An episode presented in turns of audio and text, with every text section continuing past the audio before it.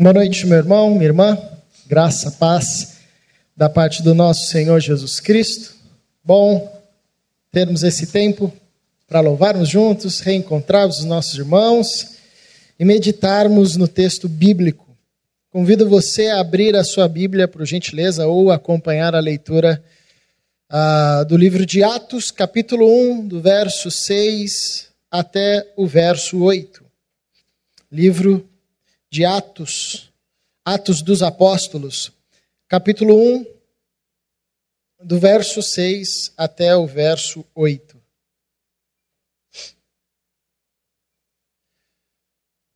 Diz assim a palavra de Deus. Então os que estavam reunidos lhe perguntaram: Senhor, será este o tempo em que restaures o reino a Israel? Respondeu-lhes: não vos compete conhecer tempos ou épocas que o Pai reservou pela sua exclusiva autoridade. Mas recebereis poder ao descer sobre vós o Espírito Santo, e sereis minhas testemunhas, tanto em Jerusalém como em toda a Judéia e Samaria e até aos confins da terra. Oremos mais uma vez. Paizinho, nós te somos gratos pela oportunidade que temos de no meio da nossa semana termos esse tempo de refrigério para a nossa alma, de reflexão diante da tua palavra, de oração, intercessão, que nos seja um tempo gracioso e que o Senhor ministre ao nosso coração, fale ao nosso coração. Em nome de Jesus que oramos. Amém. Nós estamos ah, ao longo dessas quartas-feiras do mês de outubro, conversando sobre a série Ainda Precisamos de Reforma. Uh, esse mês é o mês onde nós comemoramos 500 anos da Reforma Protestante e nós decidimos falar também sobre a reforma, mas nessa perspectiva do que nós precisamos ainda reformar. O espírito da reforma, lá com Lutero e com os primeiros reformadores, uh, ele ele, ele era composto por essa, essa necessidade ou esse desejo de repensar ah, coisas, movimentos, ritos, ensinamentos que estavam fugindo ou que fugiram dos ensinamentos bíblicos. Então, os reformadores tiveram esse exercício de se debruçar e de pensar sobre práticas que a igreja ah, estava fazendo, aplicando uh, que tinha se distanciado do Evangelho. E nós, uh, 500 anos depois, temos esse desafio de olharmos para as Escrituras, olharmos para o texto bíblico e olhar para a nossa vida pessoal e para a nossa vida coletiva como igreja e pensarmos, refletirmos sobre o que ou em quais áreas ainda precisamos de reforma. Eu disse na, na, na primeira na primeira quarta-feira, quando abri essa série, que é muito legal a gente comemorar 500 anos da reforma protestante. Muito bacana, é sinal que um legado que durou e dura, né? Mas também é um ponto de reflexão, porque se nós estamos comemorando 500 anos de reforma protestante, significa que a última reforma significativa que nós tivemos no nosso meio foi há 500 anos atrás. Será que nós não precisamos ainda de outras reformas profundas que gerem transformações e deixem um legado histórico, como foi a reforma ah, iniciada com Lutero e depois passando por Calvino e outros reformadores. A ideia é a gente refletir nisso, ah, tendo como modelo Jesus. Então, nós falamos sobre Jesus e a intolerância religiosa, falamos sobre Jesus e a sacralidade da tradição, e hoje nós falaremos sobre Jesus e a abrangência da igreja. E esse é um ponto que nós precisamos sempre refletir. Qual é o tamanho da igreja? O que, que cabe dentro da igreja? O que, que a igreja abraça? O que, que é igreja? Até onde a igreja vai? É muito comum, muito comum mesmo, nós a, adotarmos uma visão equivocada de que igreja é, por exemplo, um espaço institucional, uma instituição que igreja é um espaço composto por paredes. Ah, eu lembro da primeira pregação que o Daniel fez aqui na inauguração desse templo, ele enfatizou muito essa questão de que a igreja vai muito, vai além ah, dessas quatro paredes. Mas é muito comum no, no nosso dia a dia, no desenvolvimento da fé, a gente reduzir a igreja a um prédio, reduzir a igreja a uma instituição, reduzir a igreja até mesmo a uma denominação. Às vezes a gente, a gente ah, se fala, fala de nós mesmos como se fôssemos a igreja do Cristo, enquanto o irmão que vai em outra denominação, ele não faz parte desse corpo. Talvez por essa razão nós tenhamos ah, no meio ou no movimento evangélico muitas igrejas e muitas denominações que não se dialogam, que não faz muito sentido, né? Porque nós temos o mesmo Senhor, ah, cremos no mesmo Deus, no mesmo Senhor que nos uniu num único corpo, porém nós temos dificuldades de dialogar com gente de outra denominação, por exemplo, e, e às vezes denominações com doutrinas próximas. Em certo sentido, isso ocorre por uma perspectiva equivocada da abrangência da igreja, ou de qual o tamanho da igreja, ou o que, que cabe dentro dessa palavra igreja. Isso não é um, ah, esse reducionismo não é apenas é, um, um equívoco nosso, mas acredito que foi uma tentação a todos que foram chamados por Deus na história. Porque quando você olha a história do povo de Israel, você vê que o povo de Israel também incorreu nesse erro de reduzir o povo de Deus a uma nação étnica chamada Israel. A tal ponto que eles achavam que eles eram únicos detentores ah, da palavra de Deus e os únicos ah, que tinham direito de falar com Deus. Quando Jesus vem, ele confronta fortemente isso ah, entre os seus irmãos, seus conterrâneos. A, a igreja cristã também teve esse problema. Os apóstolos, sobretudo aqueles ah, que eram apegados à tradição judaica, eles tinham muita dificuldade com os gentios que entravam nas comunidades. Com gente que não era uh, judeu e se convertia ao cristianismo. Então, muitos começavam a reensinar as práticas de Moisés numa espécie de proselitismo, dizendo: para você ser cristão, você tem que ser antes judeu, porque só o judeu pode ser cristão. E aí a gente vê o apóstolo Paulo dizendo: não, a igreja do Cristo é maior do que uma etnia, é maior do que um povo étnico, é maior ah, do que uma tradição é, de um povo. A igreja do Cristo é universal. E aí, quando nós vemos o desenrolar da história da igreja, no período que a gente chama medieval, a gente também vê o mesmo equívoco de achar que povo de Deus era apenas aquelas pessoas que estavam debaixo do domínio da igreja. Tanto que uma frase que imperava ah, entre os teólogos da época da igreja medieval era: quem não tem a igreja por mãe não pode chamar Deus de pai. Olha que interessante. Quem não tem a igreja por mãe não pode chamar Deus de pai. Agora, essa igreja por mãe era a instituição. Não era a igreja do Cristo, mas a instituição feita pelos homens. E quando vem a reforma protestante, logo depois a gente percebe que esse ranço de achar que igreja é uma instituição ou ah, um conjunto de doutrina específico aparece também.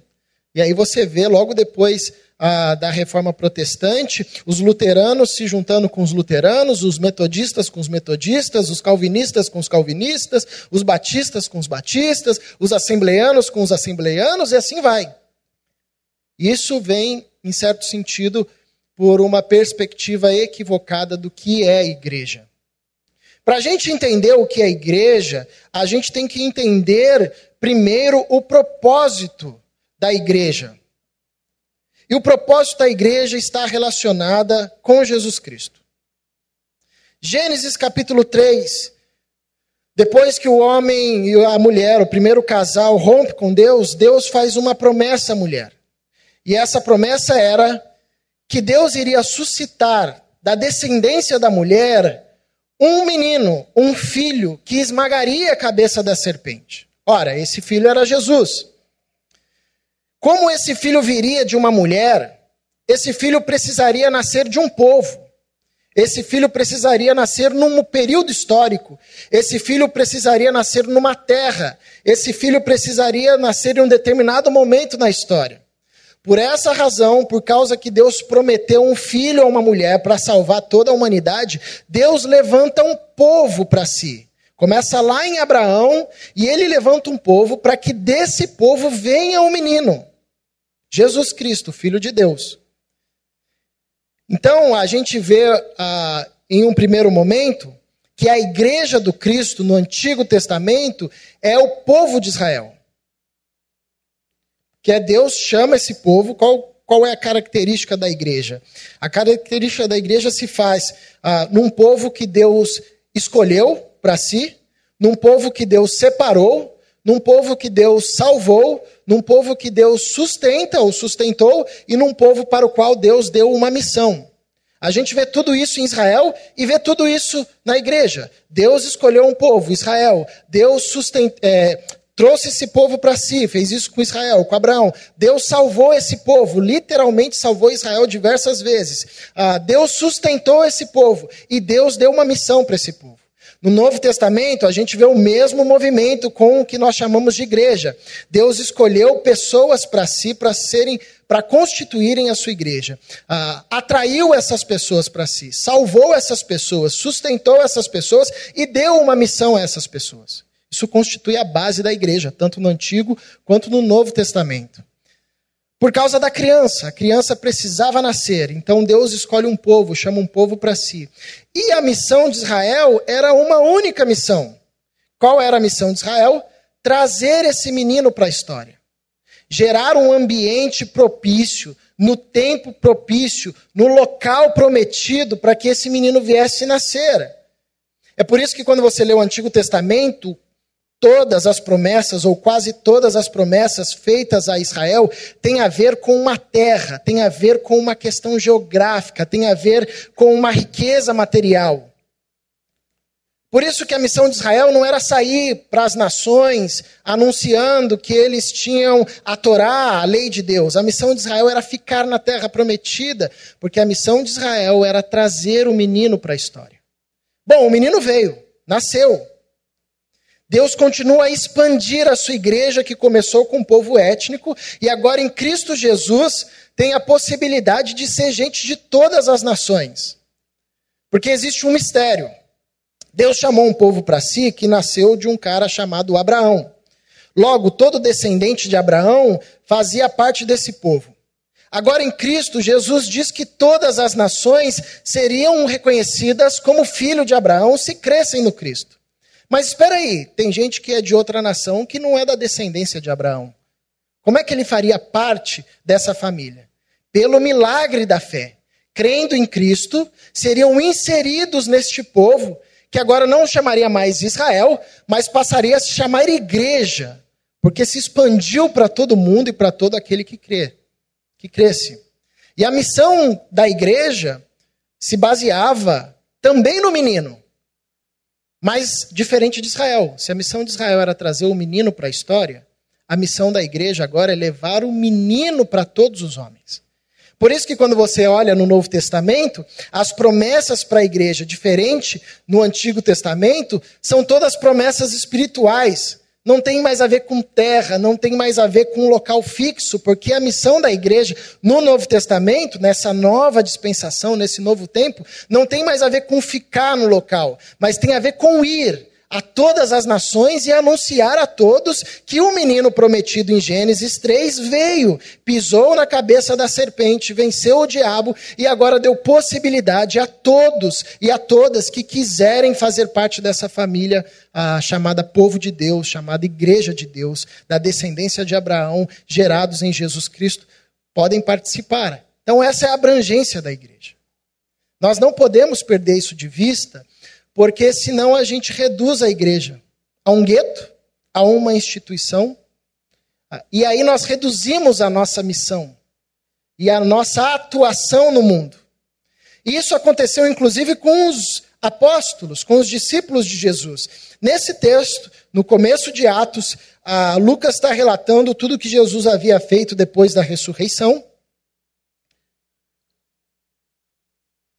E no verso 4 e verso 5, ele diz que Jesus, reunido com seus discípulos, reafirma novamente a promessa que ele já tinha dado aos seus discípulos de que sobre eles seria derramado o Espírito Santo.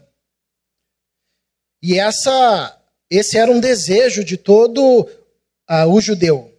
Porque os judeus sabiam que tudo que os grandes homens, os grandes heróis da fé fizeram, fizeram por causa do Espírito Santo. Uh, mas só que no Antigo Testamento, o Espírito Santo não era derramado a todos os homens. O Espírito Santo era dado a alguns homens que tinham missões específicas. Então, por exemplo, quando Samuel vai ungir Davi, ah, ele unge Davi, e ao ungir, o Espírito de Deus passa a pairar sobre Davi e a guiar os seus passos. Por essa razão, Davi fez coisas extraordinárias. Com Saul também foi assim. Mas Saul pecou contra Deus, se tornou um rebelde contra Deus e Deus tirou o seu espírito. Davi percebeu isso, tanto é que ele escreve no Salmo 51, quando ele peca depois, quando ele se arrepende do pecado com Betseba, uh, ele diz: Não retires de mim o teu espírito. Porque todo judeu sabia que só era possível manifestar ou executar a missão de Deus na terra como povo de Deus através do Espírito Santo. E eles ansiavam uma promessa que foi dada em Joel, capítulo 2, versículo 16, que haveria um tempo onde Deus derramaria do seu espírito sobre toda a carne. Não mais seria exclusividade de um ou de outro, que foram levantados para missões específicas. Mas agora o Espírito de Deus seria derramado sobre todo aquele que cresce. Então o povo judeu tinha esse desejo e essa, esse anseio pelo cumprimento dessa promessa. E Jesus reafirma isso para os seus discípulos. Uh, e aqui no capítulo o primeiro do livro de Atos, ele está relembrando isso aos seus discípulos. Mas olha que interessante como a perspectiva reducionista é muito forte em nós. Porque no verso 6, no verso 5, Jesus diz: Vocês não, não serão batizados apenas com o batismo de João, mas vocês serão batizados com o Espírito Santo. Relembrando a eles dessa promessa que, eles, que Jesus tinha feito, que o Pai enviaria o seu Espírito a eles e o Espírito Santo iria conduzi-los ah, na missão da igreja. Mas no verso 6, eles já com uma perspectiva ainda reducionista, pergunta para Jesus: então, quando vier o Espírito Santo, o Senhor vai restaurar o reino de Israel? Olha que interessante. Jesus está falando de uma coisa muito maior, muito mais ampla, do cumprimento de uma promessa desejada por séculos acalentada por séculos. E os discípulos, ainda, depois de caminharem com Jesus por tanto tempo, ouvirem os seus ensinamentos, ainda estavam preocupados ou condicionados a pensarem no Espírito Santo a partir do reino de Israel.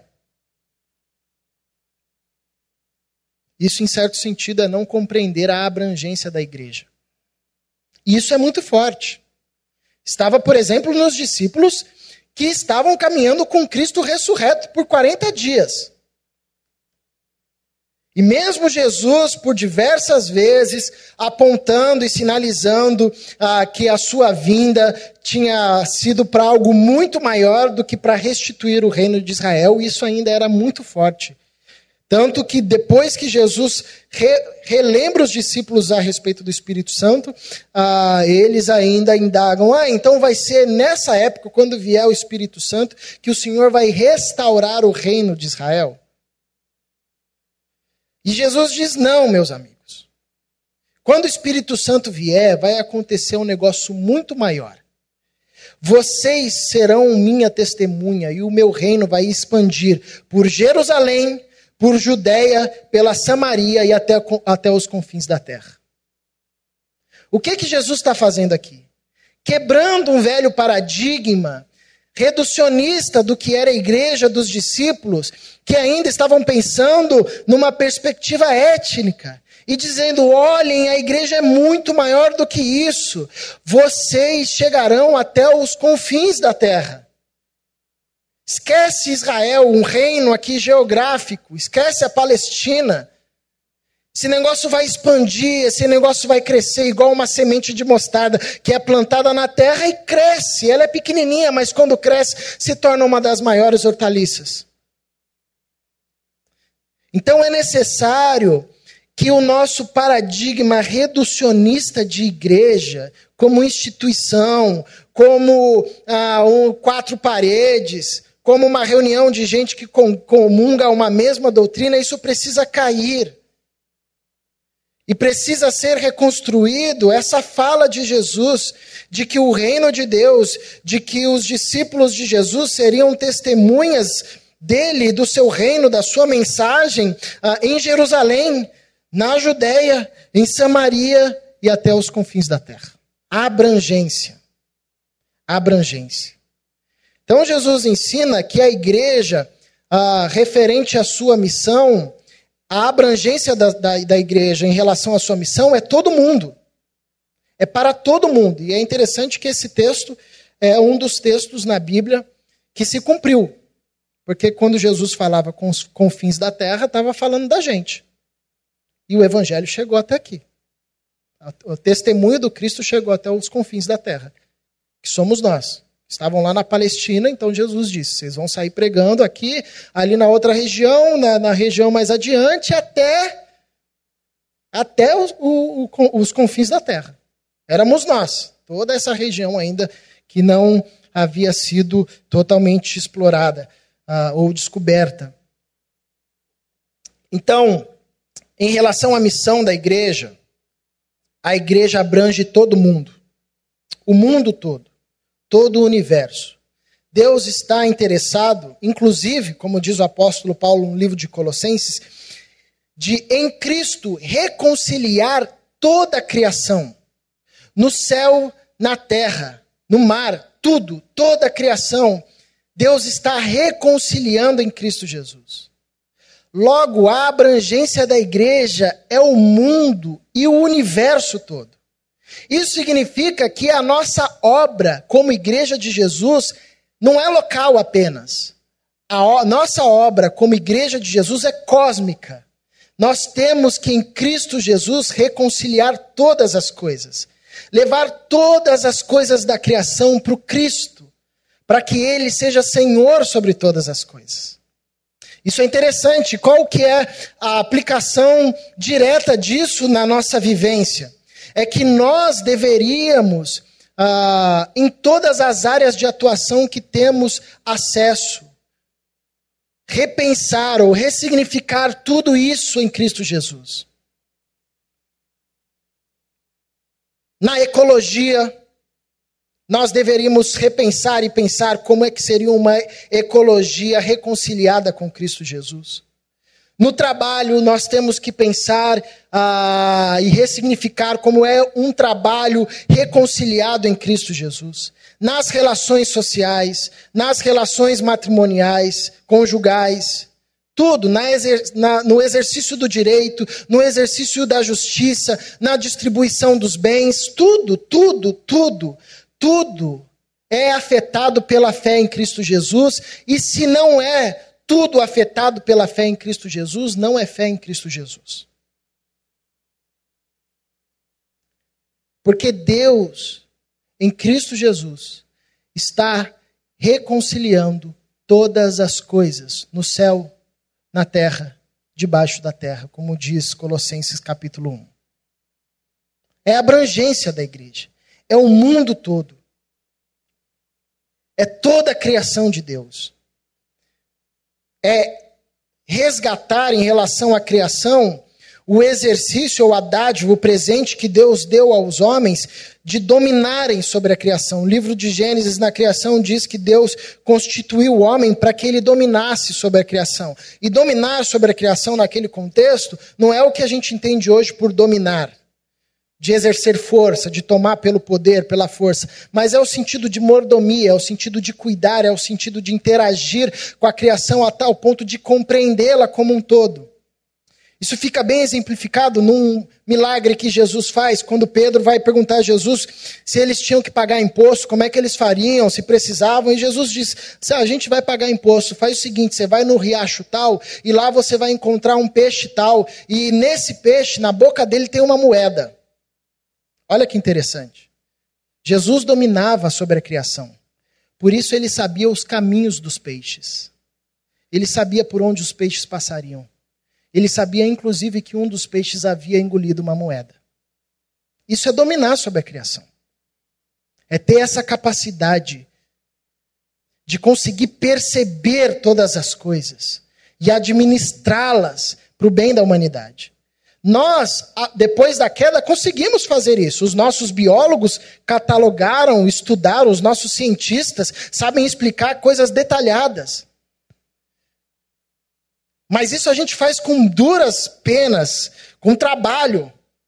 Muito difícil, ainda a gente não consegue compreender. Porém, isso era uma dádiva dada ao homem em Gênesis, na criação, que foi corrompida pela queda. E a igreja, ela é chamada para abranger isso também. Tudo. Por onde nós passamos, nós precisamos sempre relembrar que a fé precisa afetar todas as coisas. Para que a gente repense todas as coisas a partir da reconciliação com Cristo Jesus. Então, em relação à sua missão, a igreja abrange todo mundo. Em relação à sua essência, a igreja abrange tudo aquilo que está sobre o domínio do Espírito Santo.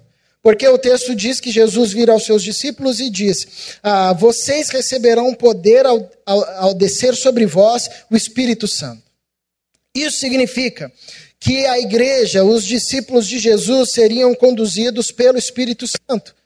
Tanto que o livro de Atos, a gente chama de Atos dos Apóstolos, mas pode muito bem ser chamado de Atos do Espírito. Porque a todo instante é o Espírito Santo que está chamando, é o Espírito Santo que está vocacionando, é o Espírito Santo que está ah, encorajando, é o Espírito Santo que está dando palavra a, aos líderes da igreja, e eles estão fazendo tudo sob a ação do Espírito Santo. Então a essência da igreja, ela abrange tudo que está sobre o domínio do Espírito Santo. E o que está sob o domínio do Espírito Santo? Tudo. Porque tudo que Jesus fez, ele fez sob a condução do Espírito Santo. Isso fica muito claro no livro de Lucas, quando você ler o livro de Lucas novamente, vai grifando toda vez que aparece o Espírito Santo. Então, o Espírito Santo é quem ah, está na concepção de Jesus, o Espírito Santo é quem ah, desce sobre Jesus no seu batismo, o Espírito Santo é quem leva Jesus ao deserto para que ele julgue a Satanás, o Espírito Santo a todo instante está conduzindo Jesus. Por essa razão que Jesus vira aos seus discípulos e dizem: Vocês farão obras maiores em meu nome. Olha, o que, que Jesus fez? Jesus curou, ressuscitou mortos, deu palavra de sabedoria, revelou verdades ocultas sobre o reino de Deus, desvendou mistérios. E ele vira aos seus discípulos e diz aos seus discípulos: Vocês farão coisas maiores. Como isso é possível? É porque o mesmo Espírito que operou em Cristo Jesus operaria em nós, operaria na sua igreja. Nós precisamos ter essa concepção. Nós precisamos entender que, em relação à essência da igreja, a abrangência da igreja está relacionada com tudo que está sob o domínio do Espírito Santo. E da mesma forma que o Espírito Santo operou através de Cristo, em Cristo Jesus, ele opera em nós e operou na sua igreja. Então você vai lendo o livro de Atos, você vai vendo que os discípulos começaram a fazer coisas que Jesus tinha feito, tinha feito. Curava, falava com sabedoria, ninguém conseguia resistir ah, o conhecimento que esses discípulos tinham. E isso não é fruto de uma habilidade técnica, porque alguns não sabiam nem falar nem ler, eram iletrados, mas eram cheios do Espírito Santo de Deus. Então, a abrangência da igreja em relação à sua essência está relacionada com tudo que está sob o comando e o domínio do Espírito Santo.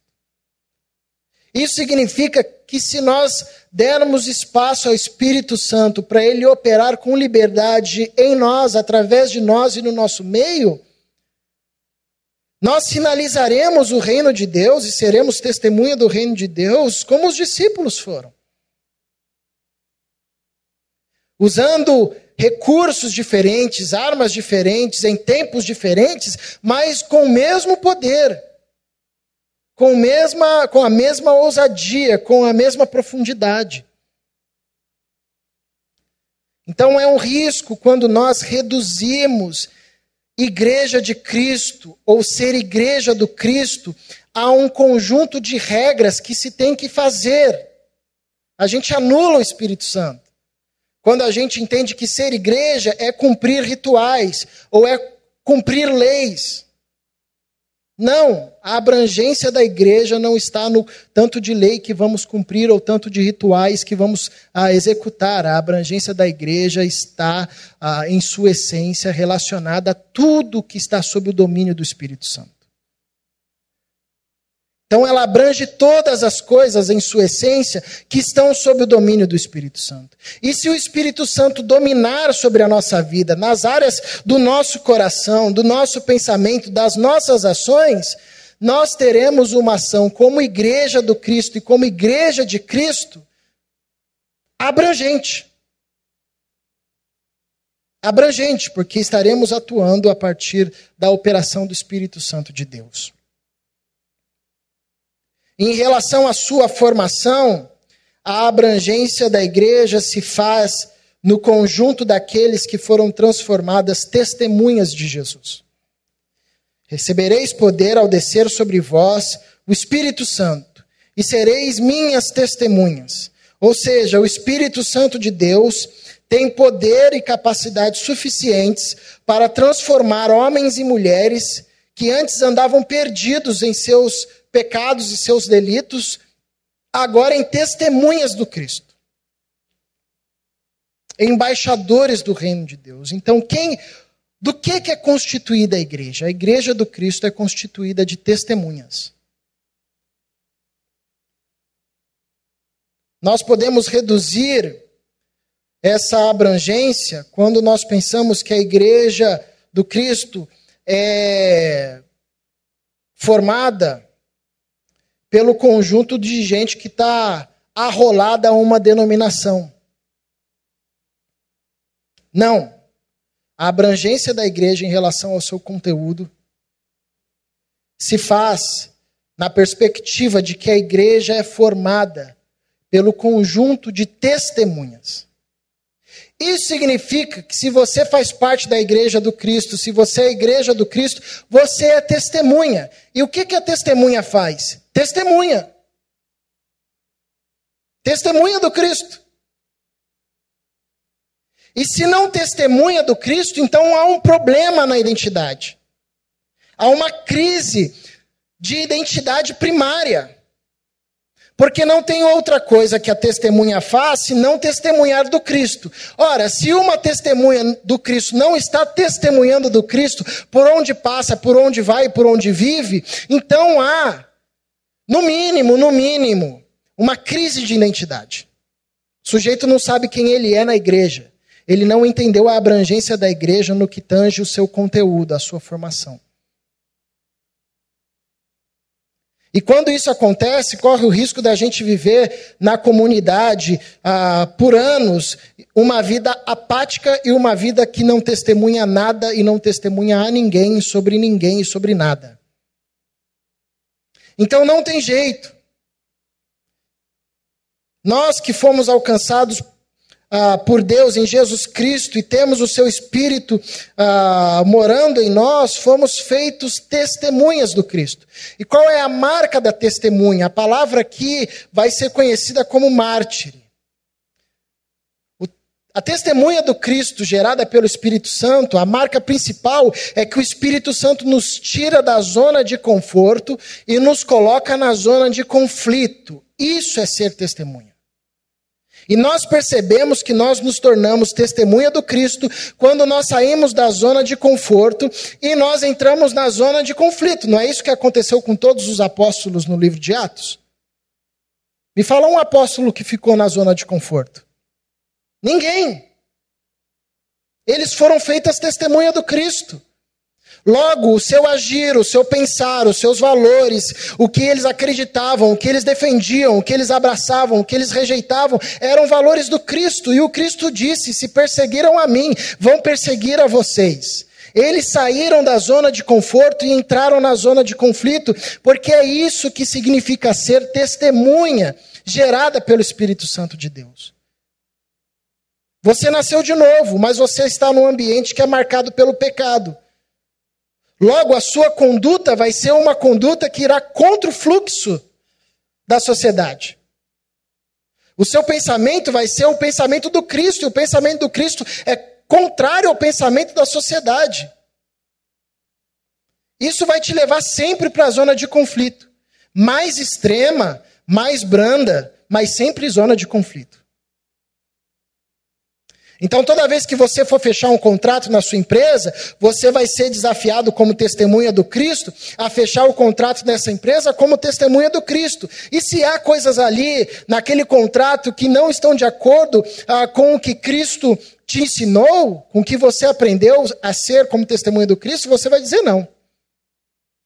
Isso vai te lançar para a zona de conflito.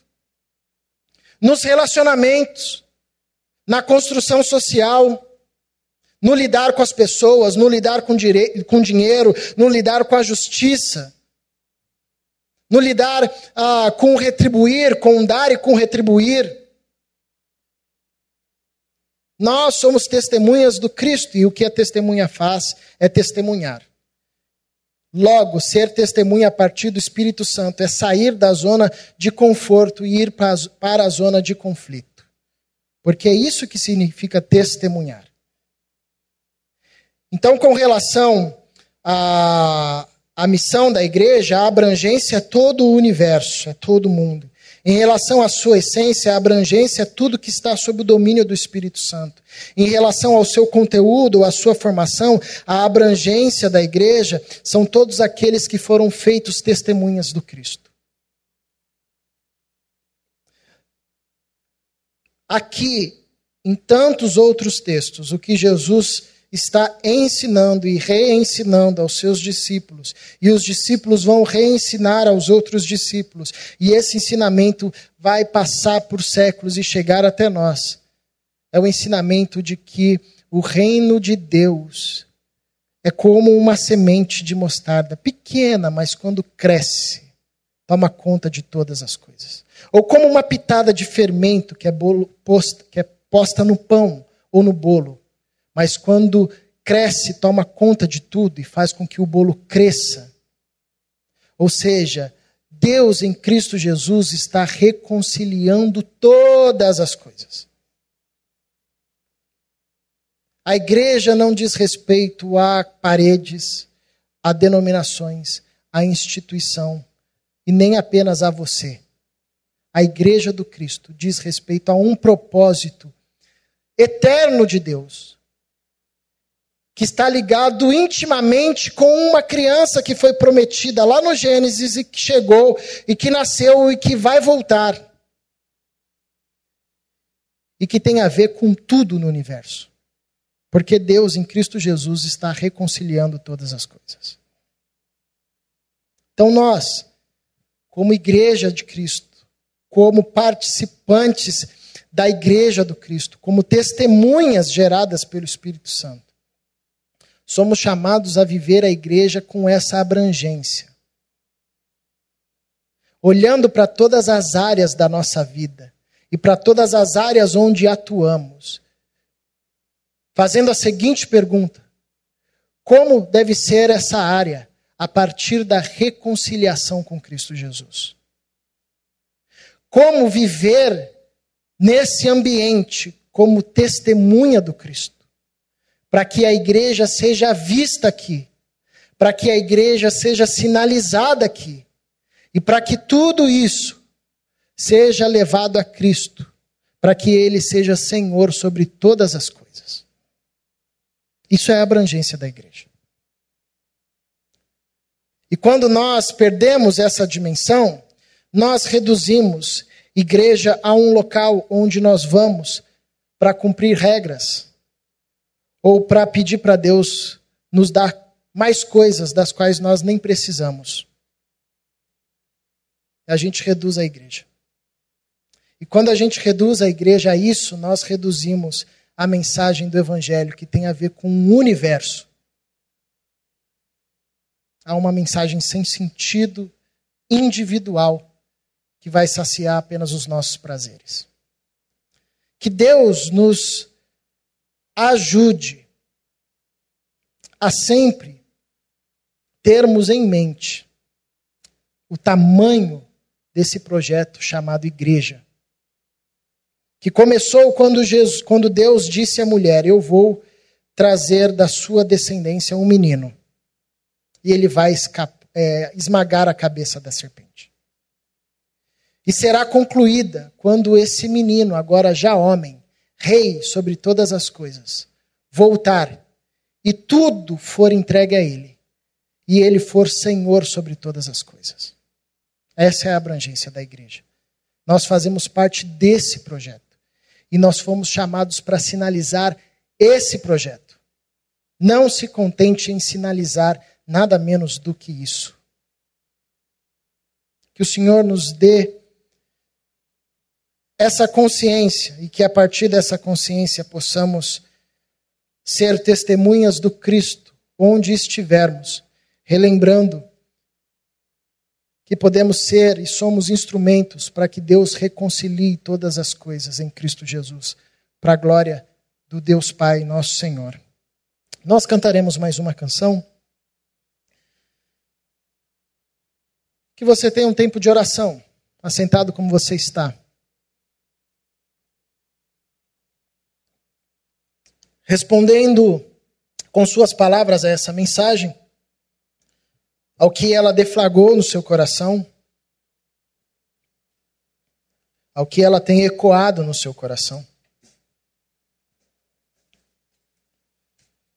Pedindo ao Senhor que revele cada dia mais a você e a todos nós a grandeza do seu plano, manifesto em Cristo Jesus, de reconciliar todas as coisas no céu, na terra. Vamos. Ele nos libertou do império das trevas e nos transportou para o reino do Filho do seu amor, no qual temos a redenção, a remissão dos pecados. Este é a imagem do Deus invisível, primogênito de toda a criação pois nele foram criadas todas as coisas, nos céus e sobre a terra, as visíveis e as invisíveis, sejam tronos, sejam soberanias, quer principados, quer potestades. Tudo foi criado por meio dele e para ele. Ele é antes de todas as coisas, nele tudo subsiste. Ele é a cabeça do corpo da igreja. Ele é o princípio, o primogênito de entre os mortos, para em todas as coisas ter a primazia. Porque aprove a Deus que nele residisse toda a plenitude, e que, havendo feito a paz pelo sangue da sua cruz, por meio dele reconciliasse consigo mesmo todas as coisas, quer sobre a terra, quer nos céus. E a vós outros, que também outrora éreis estranhos e inimigos no entendimento pelas vossas obras malignas, agora, porém, vos reconciliou no corpo da sua carne, mediante sua morte, para apresentar-vos perante Ele santos, inculpáveis e irrepreensíveis. Senhor, que toda glória seja rendida a Ti. Que possamos perceber a Tua obra maravilhosa e a abrangência dela a todo o universo, manifestando o teu grande poder de em Cristo Jesus fazer tudo ser novo para a tua glória. Em nome de Jesus aqui oramos. Amém.